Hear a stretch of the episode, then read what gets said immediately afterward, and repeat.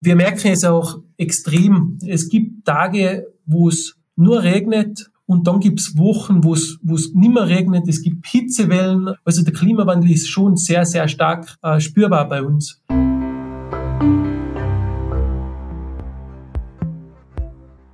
Hallo und herzlich willkommen beim Podcast der österreichischen Hagelversicherung.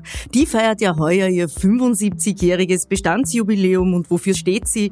Für modernste Schadenserhebung, für umfassende Produktpaletten, ja und auch der Klimawandel, wie zum Beispiel der Bodenschutz, Nachhaltigkeit und vor allem regionale Lebensmittel unserer Landwirte und Wirtinnen ist ihr ein großes Anliegen. Und genau deshalb gibt es diesen Nachhaltigkeitspodcast mit dem Titel Hallo Vernunft. Ein wunderschönes herzlich willkommen an Lisa Rieder und Herbert Astl. Es sind zwei junge, ja, Geschäftsgründer und eine junge Geschäftsgründerin, die zu Hause sind im Pinzgau. Sie stehen für Farm Lives, das Netzwerk für die Landwirtschaft. Und was das genau ist, werden wir uns jetzt in den nächsten ja, 30 Minuten etwas genauer anhören. Ich freue mich auf ein sehr spannendes Gespräch. Liebe Lisa, lieber Herbert, ich hoffe, es geht euch gut. Könnt ihr euch ein bisschen vorstellen, damit unsere Zuhörerinnen und Zuhörer äh, sich ein Bild über euch machen können? Ihr seid ja in einem landwirtschaftlichen Betrieb aufgewachsen. Äh, ihr seid eine junge Generation. Ihr habt gemeinsam die Schule miteinander besucht und seid dann irgendwann einmal auf die Idee gekommen, dass die Digitalisierung für landwirtschaftliche Betriebe einen großen Vorteil haben könnte. Und dann ist auf einmal der Stein ins Rollen gekommen. Ja, Christa, vielen herzlichen Dank, dass wir zu Gast sein dürfen im Podcast Hallo Vernunft zum Thema Nachhaltigkeit in der Landwirtschaft. Ich bin die Lisa Rieder, das ist der Astel Herbert und wir sind die Gründer von Farmlives. Ja, kurz zu meiner Person. Also ich bin 27 Jahre alt und ähm, habe nach meiner Ausbildung die landwirtschaftliche Fachschule in Bruck besucht und habe dann eine Ausbildung zur Werbegrafikerin gemacht und habe mich dann eigentlich schon recht früh mit 23 Jahren selbstständig gemacht mit einer kleinen Werbeagentur und 2019 haben wir dann Farmlives gegründet. Ja, von meiner Seite her äh, vielen herzlichen Dank für die Einladung. Es freut uns wirklich wahnsinnig, dass wir dabei sein dürfen. Ich bin Astel Herbert, äh, Gründer von Farmlives. Gemeinsam mit Lisa haben wir das Unternehmen gegründet. Ich bin aus der Landwirtschaft, äh, ich bin auf einem elterlichen Betrieb aufgewachsen, arbeite da jetzt auch noch aktiv am elterlichen Betrieb mit ich bin in die landwirtschaftliche Fachschule in Bruck äh, gegangen, habe dann eine Ausbildung zur Zimmererlehre gemacht und habe mich nach dieser Ausbildung sehr intensiv mit Softwareentwicklung ähm, weitergebildet, äh, mit ähm, Serverinfrastruktur und, und ja, im technischen Bereich. Wir haben dann 2019 eben Farmlives gegründet, wo man das ganze Wissen sehr gut anwenden kann, natürlich in der Softwareentwicklung.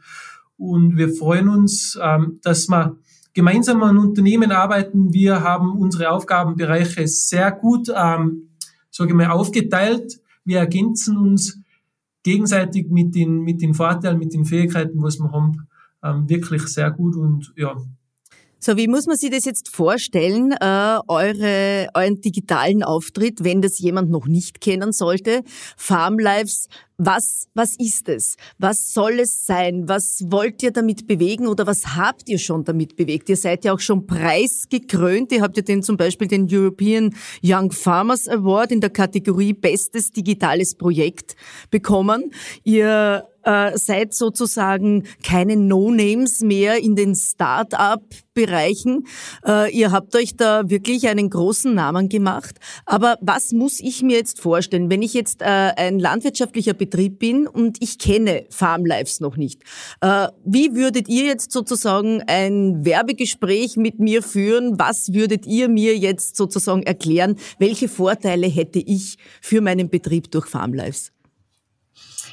Ja, also wir haben Farmlife 2019 gegründet. Farmlife ist ein soziales Netzwerk für die Landwirtschaft, weil wir überzeugt sind, dass wir Bauern intern, aber auch nach außen noch besser kommunizieren können. Also Farmlives ist eine App und eine Webplattform, wo man sich als landwirtschaftlicher Betrieb, als Landwirt anmelden kann und dann kann man mit anderen Landwirten kommunizieren, man kann Postings einstellen über den Betrieb und kann auch Wissen austauschen innerhalb der Landwirtschaft und Fragen stellen. Und das ist Farm Lives jetzt, also ähm, kann man ganz klassisch als soziales Netzwerk für die Landwirtschaft beschreiben. Und in Zukunft wollen wir Farm Lives auch noch weiterentwickeln, ähm, dass wir nicht nur die Kommunikation intern innerhalb der Landwirtschaft ähm, regeln bzw. lösen, sondern dass es auch eine Kommunikation zwischen den Landwirten und den Konsumenten gibt. Und da haben wir eben ein zusätzliches Projekt ins Leben gerufen, den Farmcode. Das ist eine digitale Herkunftskennzeichnung von Lebensmitteln. Und darauf aufbauend haben wir eben auch den European Young Farmers Award gewonnen. Das was uns wirklich sehr freut und wo wir immer nur sehr, sehr stolz sind. Und ähm, das soll, wie gesagt, in Zukunft regeln, dass wir nicht nur intern besser kommunizieren, sondern auch nach außen. Also wenn ich, wenn ich den Farmcode jetzt zum Beispiel hernehme, wie muss ich mir das vorstellen? Äh, das heißt, ich habe jetzt zum Beispiel einen landwirtschaftlichen Betrieb, ich, ich, ich produziere Milchprodukte, ja, ich habe ich hab Buttermilch, Sauermilch, Topfen, äh, was auch immer ich jetzt in diesem Betrieb produziere und da gibt's dann diesen Farmcode drauf. Ja? Und was sagt dieser Farmcode aus? Also wenn ich jetzt als Konsument dieses Produkt kaufe, kann ich das sozusagen scannen und bekomme eine Information oder verstehe ich das falsch? Ja, genau, das funktioniert so. Also der Farmcode ist, ist eigentlich ein Siegel, wo es auf dem Produkt drauf ist oder im besten Fall auch im Etikett integriert ist. In, diesem Siegel ist ein QR-Code drinnen und wenn man das einfach mit einem gängigen Smartphone scannt, ähm, dann kommt man auf eine, auf eine Seite, da wo Informationen zum Produkt stehen. Also man sieht mal das Produkt mit einem Bild, äh, es ist auch eine Beschreibung dabei, es können auch Kochtipps dabei sein und so. Ähm, und man kann das Produkt auch über den Farmcode, äh, sollte der, der landwirtschaftliche Betrieb einen Webshop haben oder so, kann man das auch direkt nachbestellen und ich bekomme auch Informationen über den Betrieb. Also das heißt, ich kann über den Farmcode mit dem Betrieb auch Kontakt aufnehmen. Ja, genau. Also das ist eben die digitale Herkunftskennzeichnung dann. Also man sieht dann direkt, wo das Produkt herkommt, welcher Betrieb, welcher ähm, landwirtschaftlicher Betrieb das Produkt erzeugt. Und man kann sich dann den Betrieb anschauen. Man sieht, äh, welche Personen hinter dem Produkt stehen, wie die arbeiten. Und man kann sich auch direkt mit dem landwirtschaftlichen Betrieb äh, in Echtzeit austauschen und kommunizieren. Jetzt habt ihr da natürlich unglaublich vieles bewegt mit dieser App, mit dieser Plattform. Was war jetzt eigentlich der Hintergedanke? Ich meine, bevor alles begonnen hat, habt ihr euch da gedacht, äh, ja, wir haben so tolle landwirtschaftliche Produkte in Österreich, wir haben so tolle Betriebe in Österreich und keiner weiß davon. Äh, was war der Grundgedanke, dass ihr alle irgendwo zusammenbringen wollt, dass es ein größeres, großes Ganzes gibt? Was war da eigentlich dann der ursprüngliche Beweggrund? Ja, das ist eigentlich eine sehr spannende Frage, weil wir sind ja beide auf einem landwirtschaftlichen Betrieb aufgewachsen und auch unsere Verwandten und, und Bekannten sind eigentlich fast alle ähm, Landwirte und Landwirtinnen. Und ja, natürlich wächst man dann mit den Problemen auf in der Landwirtschaft. Es gibt sehr, sage ich mal, viele Herausforderungen für die Zukunft. Und ja, wir haben dann auch ziemlich schnell gemerkt, wir müssen wieder untereinander besser kommunizieren, sage ich mal. Und wir müssen auch wieder den, den Konsumenten wieder zeigen, wer, wer überhaupt Landwirt, also Lebensmittel produziert, weil Christa, wenn du mal in den Supermarkt einiges äh, heutzutage, da sind die Regale prall gefüllt aber wer denkt da die Lebensmittel, wer die produziert, also wer denkt da, die, dass da Landwirtschaft dahinter steht. Also ich glaube, das ist, das Bild ist schon, sage ich mal, sehr verzerrt äh, in, den, in den letzten Jahren, Jahrzehnten worden. Und ja, und da haben wir einfach gesagt, wir wollen natürlich im digitalen Zeitalter eine möglichst einfache Möglichkeit schaffen, dass wir den Konsumenten wieder zeigen, wer die Lebensmittel produziert und welche Personen hinter der Produktion der Lebensmittel stehen. Ich glaube, das war einer der wichtigsten Beweggründe. Ich glaube vor allem der Mensch, der in der Stadt lebt. Die Städter haben völlig den Bezug zum Land verloren. Der Städter, äh, ja, wenn man vom Bodenverbrauch spricht, wenn man von den Sorgen und Nöten der landwirtschaftlichen Betriebe spricht, kommt immer dann manchmal so eine lapidare Antwort, ja, es gibt eh im Supermarkt zum Kaufen. Nicht? Die Erdäpfeln wachsen eh im Supermarkt. Nur, dass jedes Produkt, das ich in, in Händen halte, eine unglaubliche Energie benötigt an menschlicher Kraft, an menschlicher Arbeitskraft, an, an Bodenressource. Das haben viele Menschen in der heutigen Zeit vergessen und ich glaube, das ist ganz, ganz wichtig, dass ihr da jetzt wieder einen Weg geht, um äh, die Menschen auch wach zu rütteln, dass Regionalität landwirtschaftliche Arbeit einen Wert haben muss. Es gibt ja da auch so diese, diese Landwirtschaftsromantik, ja, oder, das, oder diese Landromantik. Ihr das nicht auch noch? Ihr Bauern, euch geht's ja gut, nicht? Ihr lebt so am Land und ihr habt die gute Luft. Äh, wie geht ihr mit dieser Romantik um? Wie geht ihr mit diesen Meldungen um, die eigentlich manchmal so neben der Spur liegen? Ja, genau. Also das ist ein Riesenproblem, das du gerade angesprochen hast, dass ähm, die Konsumenten keinen Bezug mehr haben. Sie wissen nicht mehr, wer ähm, die Person ist, der, die ihre Lebensmittel produziert und stellen sie das oft auch durch oft falsche Medien komplett anders vor. Also da wird ja oft dargestellt, dass die ähm, Bauern die Tiere auf der Alm noch mit der Hand melken und das ist einfach de facto heute nicht mehr der Fall. Und das wollen wir mit dem Farmcode eben auch schaffen, dass man wirklich die Geschichten hinter die Lebensmittel sagen, die Menschen und was wir sie wirklich in einem Betriebe bewirtschaften heute. Und da spielt eben Automatisierung und Digitalisierung bereits eine riesengroße Rolle und das bin ich überzeugt, sollten wir den Konsumenten auch zeigen. Du hast da jetzt gerade was angesprochen. Digitalisierung in der Landwirtschaft spielt eine große Rolle. Wohin wird uns das führen? Habt ihr da schon äh, Zukunftsvisionen oder Zukunftsszenarien vor euch, äh, wie die Landwirtschaft der Zukunft aussehen kann?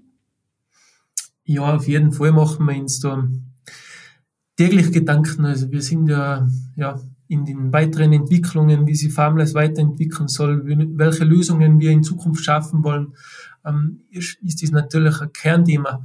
Ich glaube, Digitalisierung ist nicht nur, wird nicht nur in der Zukunft die Landwirt, den landwirtschaftlichen Wirtschaftszweig verändern, sondern auch in allen Branchen ja, maßgebliche Veränderungen äh, schaffen.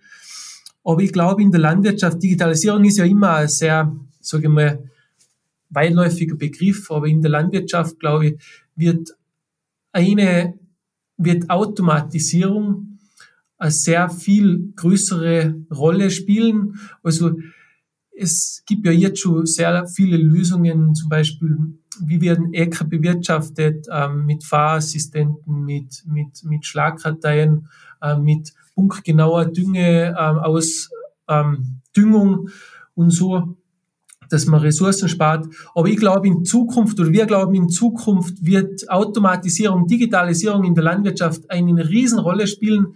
Ähm, es werden Arbeitsschritte automatisiert, äh, vereinfacht und, und verbessert. Und ja, ich glaube, wir werden in der Landwirtschaft in Zukunft folgende Situation erleben, dass wir sehr viel mit mit Maschinen, ähm, auch mit neuer Technik zusammenarbeiten werden. Und die sind nicht nur Nachteile, wie es halt jetzt oft, oft dargestellt wird, sondern auch sehr viele Vorteile für landwirtschaftliche Betriebe und auch im Endeffekt dann für die Nachhaltigkeit, für die CO2-Bilanz und für den Konsumenten bringt.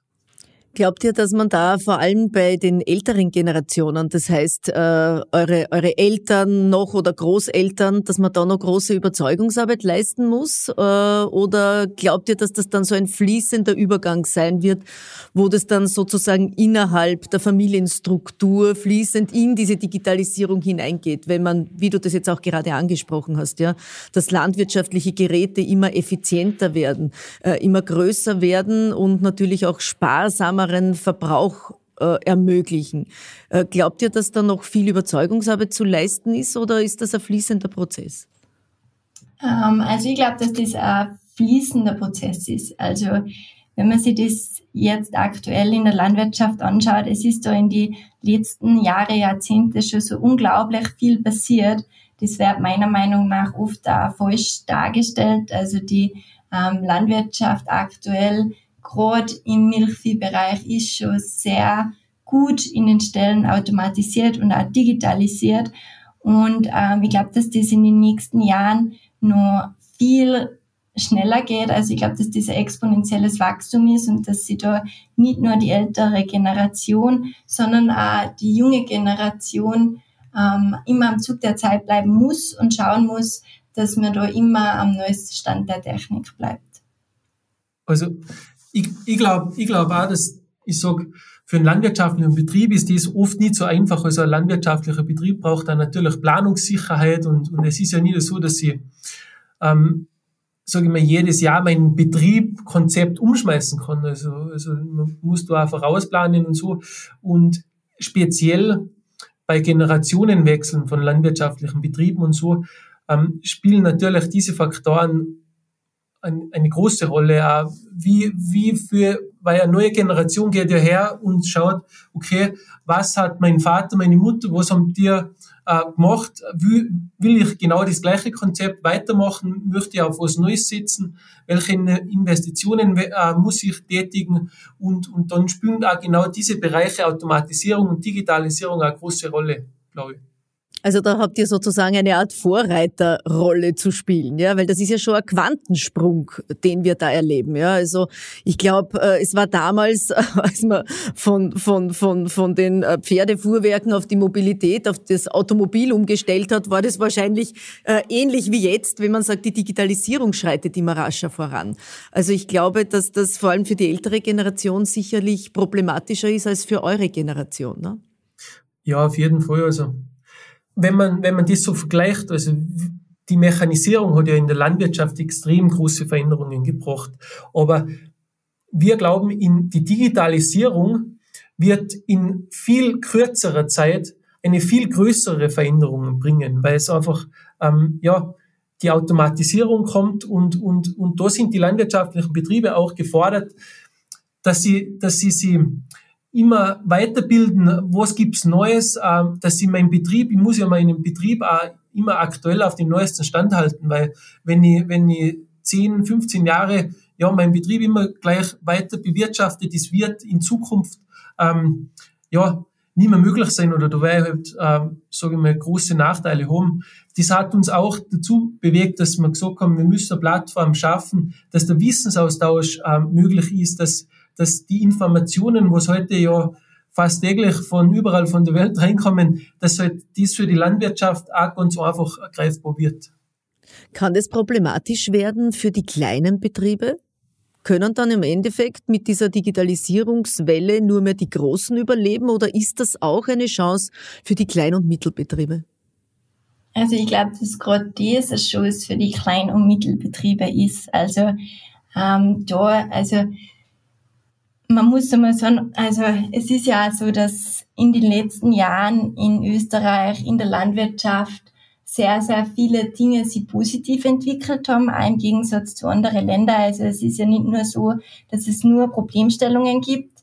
Ähm, zum Beispiel hat die österreichische Landwirtschaft in den letzten Jahren, Jahrzehnten auch schon riesengroßen Namen ähm, in Sachen Qualität gemacht und setzt auf Qualität und nicht auf Quantität. Und da glaube ich, haben wir in Österreich gerade als kleinstrukturierte Betriebe eine unglaubliche Chance, dass wir ähm, mit der Digitalisierung, mit E-Commerce-Systemen ähm, eine, eine vielfältige Landwirtschaft, eine kleine Landwirtschaft aufrechterhalten und unsere Produkte auch direkt an die Endkonsumenten verkaufen können. Also es besteht eine, eine sehr große Chance summa summarum ja. unterm Strich. Machen wir einen kurzen Themenwechsel. Und zwar, ihr beide seid auf landwirtschaftlichen Betrieben oder in landwirtschaftlichen Betrieben aufgewachsen. Äh, die letzten sieben beziehungsweise acht Jahre waren die wärmsten in der Messgeschichte. Äh, habt ihr die Veränderung des Klimas auch irgendwo gespürt?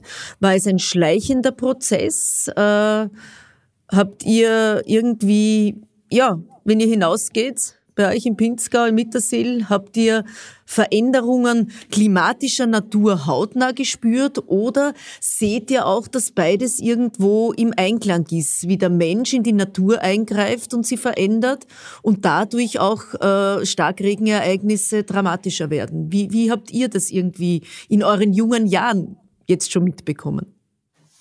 Ja, in den jungen Jahren war, war der Klimawandel eigentlich von, un, von uns noch ein Mythos. Aber ich glaube, man spürt den Klimawandel fast nirgends so stark wie in der Landwirtschaft. Also, also wir, wir leben ja im, im Oberpinzgau, da hat es äh, 2021 äh, das größte Hochwasser gegeben seit Jahrhunderten. Ähm, und, und wir merken es auch extrem, weil, sage ich mal, im Grünland, es gibt Tage, wo es nur regnet und dann gibt's Wochen, wo es wo es nicht mehr regnet, es gibt Hitzewellen äh, und also der Klimawandel ist schon sehr, sehr stark äh, spürbar bei uns. Es ist auch mit dem, mit dem, dass der Mensch in die Natur eingreift, ja gut, das ist nicht äh, vermeidbar, aber es, ja, wir müssen wieder einen Weg finden, wo wir wo wir nachhaltiger, wo wir wieder CO2 reduzieren können, dass wir die, die Klimaziele einhalten können, dass sie, ja, wir so gut wie möglich lernen können und, und auch die schaffen können, mit der Natur gemeinsam zu arbeiten. Und habt ihr da irgendwelche Vorstellungen, wie sich das verändern könnte? Ja, also das Leben mit der Natur, in der Natur ist ein riesengroßes Thema und ähm, also wenn man sich das so anschaut, es hat ja auch schon in den letzten Jahrhunderten Klimawandel gegeben und ähm, wir stehen da jetzt vor riesigen Herausforderungen und ja, was sind die Möglichkeiten für uns Landwirte? Ähm, natürlich ähm, ist erneuerbare Energie, ähm, die Emissionen einzusparen und da war regionales Futter an unsere Tiere zum Beispiel zu verfüttern, riesengroße Themen, die wir in Zukunft lösen wollen und müssen.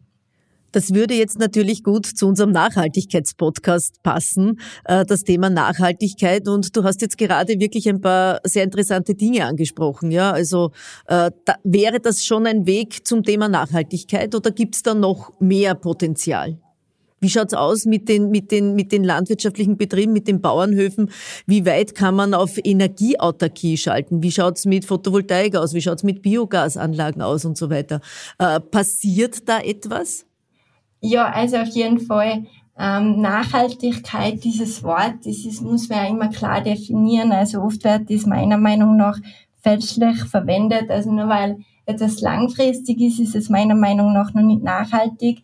Und wenn etwas nachhaltig ist, dann muss sie das entweder meiner Meinung nach positiv auf die Umwelt, aufs Klima oder auch aufs Gemeinwohl auswirken. Also sind da für mich sehr, sehr viele Themen nachhaltig, auch regionale Lebensmittel einzukaufen, eben erneuerbare Energien, ganz, ganz viele Dinge, die da ähm, dazugehören, dass man da langfristig auch Veränderung in der Landwirtschaft schaffen können. Du hast jetzt was Wichtiges angesprochen äh, mit regionale Lebensmittel und so weiter, dass man das kaufen kann. Jetzt gibt's natürlich auch Probleme bei der Preisgestaltung. Viele Menschen sagen, äh, ich kann mir regionale Lebensmittel vielleicht gar nicht leisten. Ja? Äh, wir bekommen Schauen wir in den Supermarkt, äh, die Erdäpfeln, die Bio-Erdäpfeln, die jetzt wahrscheinlich demnächst äh, im Laden liegen werden, die kommen aus Ägypten, sind um ein Vielfaches billiger als österreichische äh, Erdäpfeln. Produkte, die um die halbe Welt gekarrt werden, werden uns zu Dumpingpreisen sozusagen serviert. Äh, da hat es die regionale Landwirtschaft, der regionale Produzent ja unglaublich schwer. Wie, wie versucht man dagegen zu steuern? Also das ist sicher ein ganz großes Thema, was du ansprichst, weil es ist natürlich so, dass, dass der Wunsch der Landwirte ist, dass die Lebensmittel äh, mehr kosten, dass die Preise höher sind, aber man muss auch natürlich alle Seiten betrachten. Also es können nicht alle viel für Lebensmittel aus, ähm, ausgeben, weil ja, wir wissen, die Armut ist da, die Armut ist reell und, und es gibt Leute, die sich halt die Lebensmittel schon, ähm, ja, teure Lebensmittel nicht kaufen könnten. Und ähm, da ist auch unsere Meinung ähm, ganz klar, also höhere Preise bei den Lebensmitteln können wir nicht nur durch Gesetze erreichen. Also das wäre absolut der falsche Weg.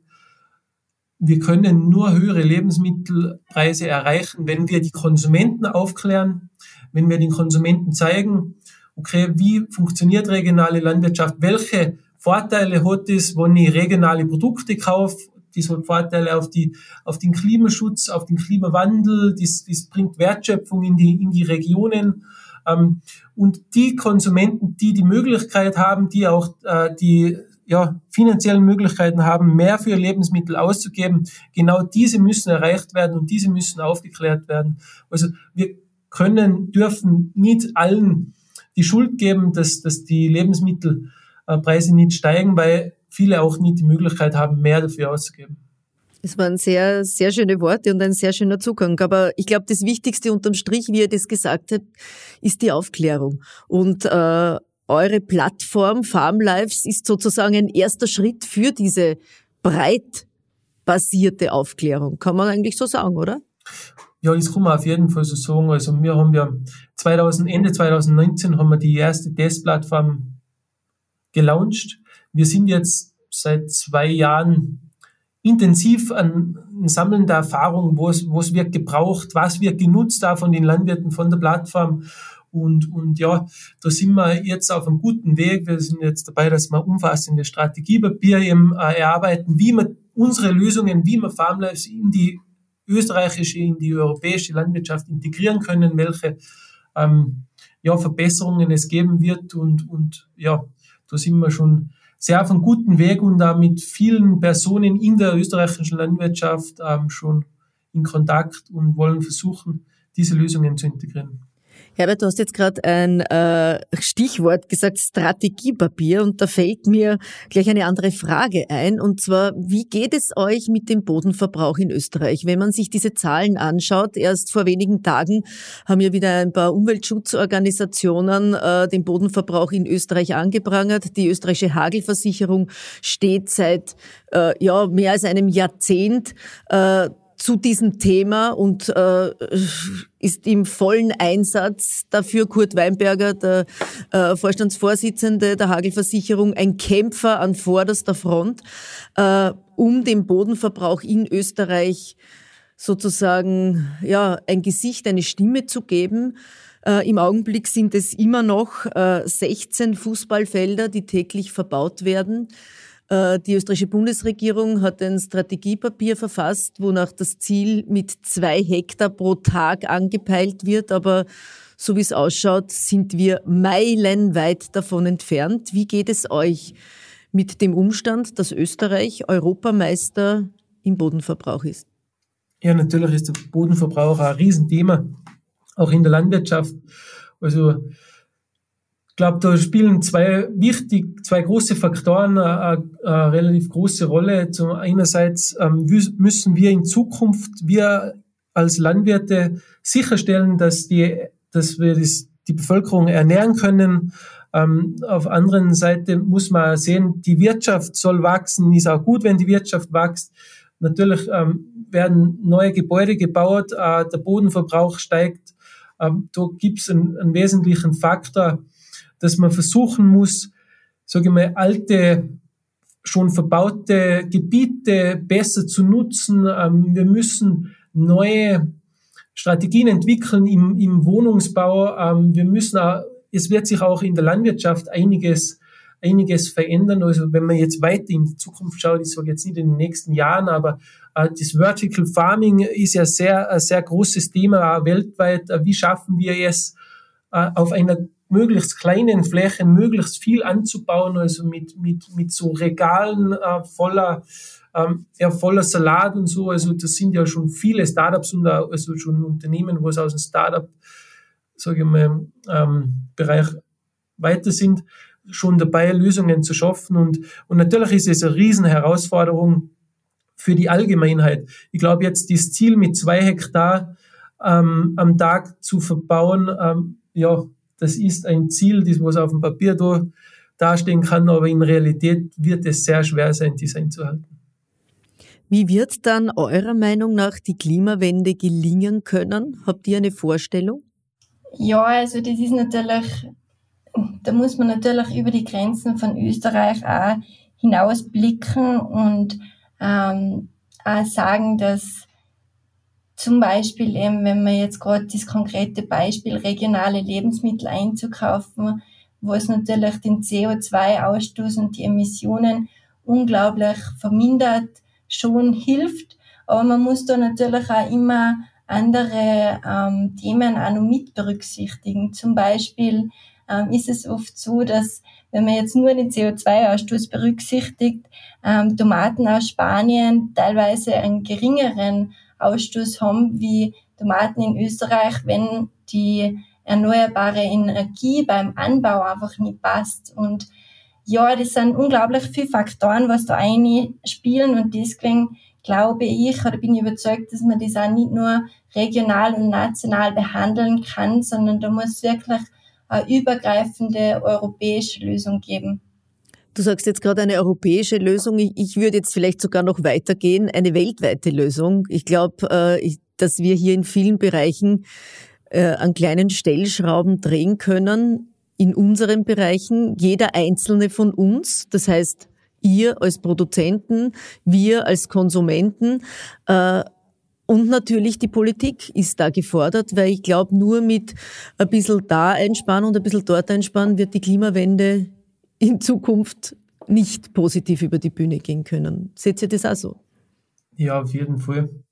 Also, was, was äh, vielleicht zum vorherigen Thema noch passt, also man muss auch klar sagen, der Bodenverbrauch äh, spielt eine sehr große Rolle auch im, im, im Klimawandel, weil wenn man wenn man vergleicht, wie viel CO2 ein, ein, die Natur am Boden aufnehmen kann und, und wenn man dann täglich so viel verbaut, also ich glaube nicht, dass, dass Asphalt und Beton CO2 speichern kann und, und ich glaube, das spielt da eine große Rolle im, im, Gesamt, im Gesamtkonzept. Ne? Das stimmt schon, das ist schon sehr richtig. Jetzt stelle ich euch noch zwei Abschlussfragen und zwar auf der einen Seite, wo seht ihr eure Plattform, eure App in der Zukunft? Was wäre da eure Zukunftsvision? Stellt euch vor, ihr könnt jetzt frei von der Leber weg brainstormen und einfach ins Universum Wünsche hinausschicken. Wohin soll es mit Farmlives gehen? Ja, also Farmlives, unsere App, unsere Webplattform soll nicht nur national bleiben, also wir wollen da wirklich über die Grenzen von Österreich hinweg ähm, unsere Ideen in Europa und vielleicht sogar ähm, weltweit integrieren so dass die Landwirte, die Landwirtschaft einen riesigen Vorteil daraus zieht, dass man die kleinstrukturierten Familienbetriebe erhalten können, aber auch, dass ähm, die Konsumenten auf der anderen Seite eben wieder mehr Bewusstsein bekommen, dass es wichtig ist, regionale Lebensmittel einzukaufen und vielleicht an anderen Eckpunkten dann ähm, Einsparungen treffen, aber wirklich schauen, dass man da gemeinsam eine faire Lösung für alle ähm, Beteiligten auch umsetzen können. Und zum Abschluss noch eine Frage zum Thema österreichische Hagelversicherung. Die begeht ja heuer ihr 75-jähriges Jubiläum. Äh, was verbindet euch mit der Hagelversicherung? Was sind so die ersten Gedanken, die da in euch hochkommen?